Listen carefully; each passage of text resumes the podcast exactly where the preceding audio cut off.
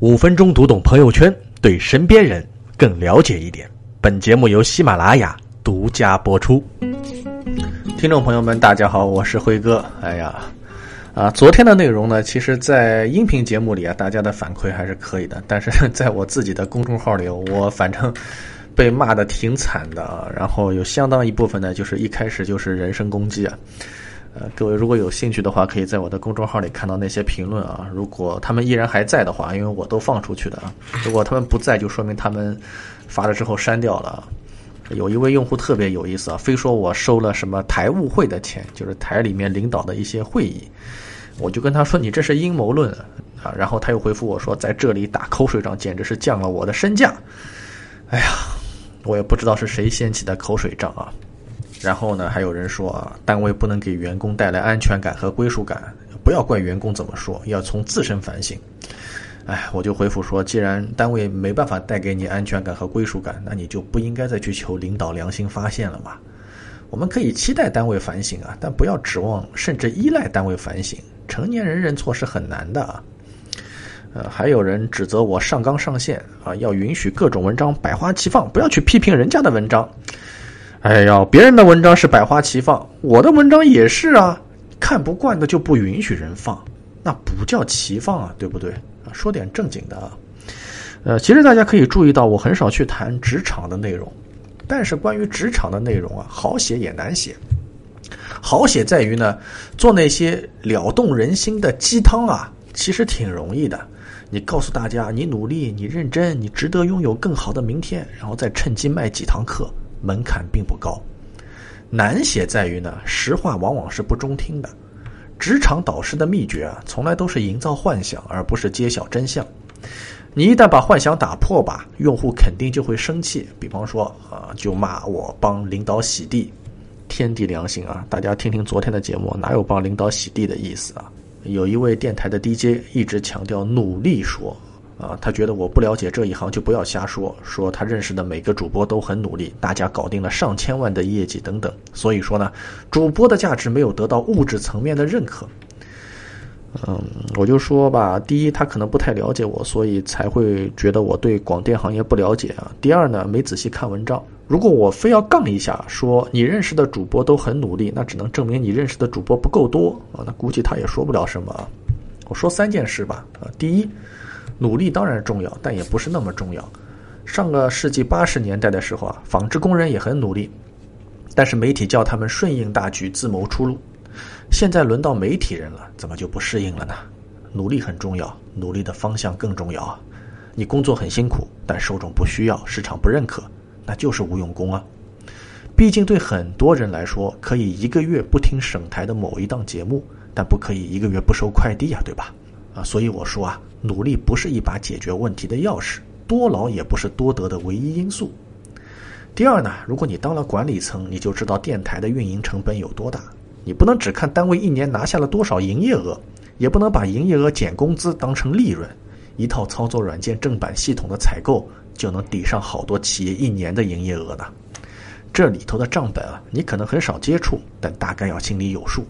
更何况很多人估量的还是税后收入。第三个呢，业绩啊，确实和个人的努力有关，但也和平台有关。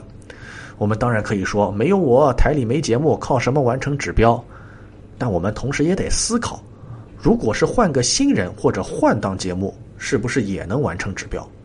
这个广告啊，要的是七点二十四分黄金时段投放呢，还是要的是你主持才肯投放呢？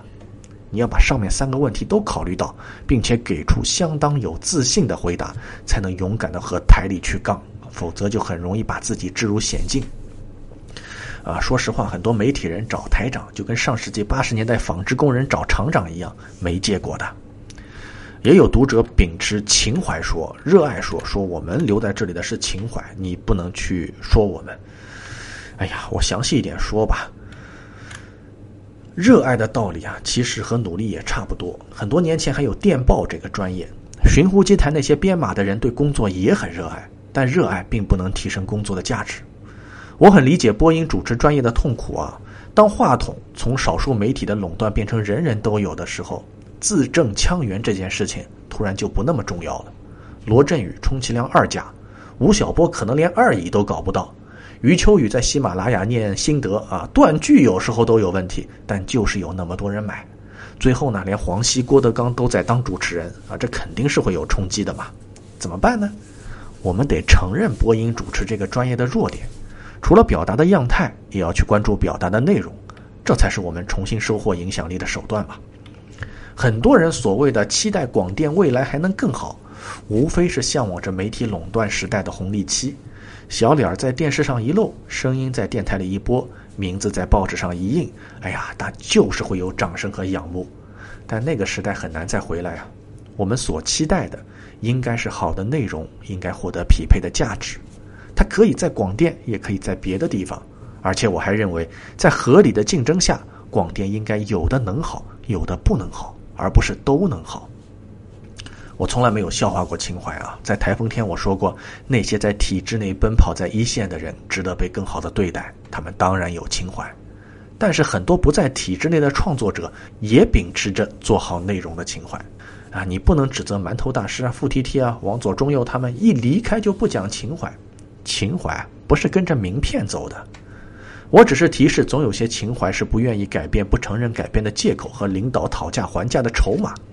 那些关于收入的抱怨特别像，其实只要你手中有笔，面前有话筒，不管你名片上是什么抬头，你都能守住这份情怀。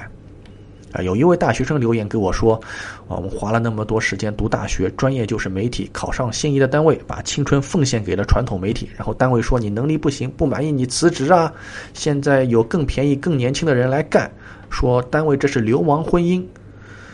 哎呀，我说职场跟婚姻啊真不一样。”你拿它打比方，就跟拿苹果和凳子做比较一样不合适，啊！你付出了十年，然后单位说，现在的人更年轻更有活力，你工资高作用小，所以你滚吧。很遗憾啊，这很合理。你唯一的出路啊，就是在十年以后依然能胜过这些年轻人。换你是老板，你也会这样选择。要知道，这十年里你并不是无偿奉献啊，你的每一个工作日都在精准衡量你的价值。当有一天它不匹配的时候，或者有更好的取代方向的时候，你当然会无可避免的遇到危机。这个事情每天都在发生，各行各业都会遇到。它从来不是媒体人的独有，更不是体制内的冤屈。每天都有人拿着纸板箱出门，每天都有人拿着四联单进来，这就是工作的常态啊。在一个单位里啊，从入职太太平平做到退休，按部就班慢慢升职的时代，应该已经过去了。我们每个人都在风浪里沉浮，为未知感到惶恐。我们都会抱怨，都会焦虑，在人到中年的时刻更是如此。我也一样啊，怎么办呢？与其在抱怨当中期盼旧时光的重现，不如回头想想自己还能干什么，然后再出发。好，这就是今天的节目。你可以添加我的微信公众号“辉哥叔叔”和我取得联络。我们下次有空接着聊。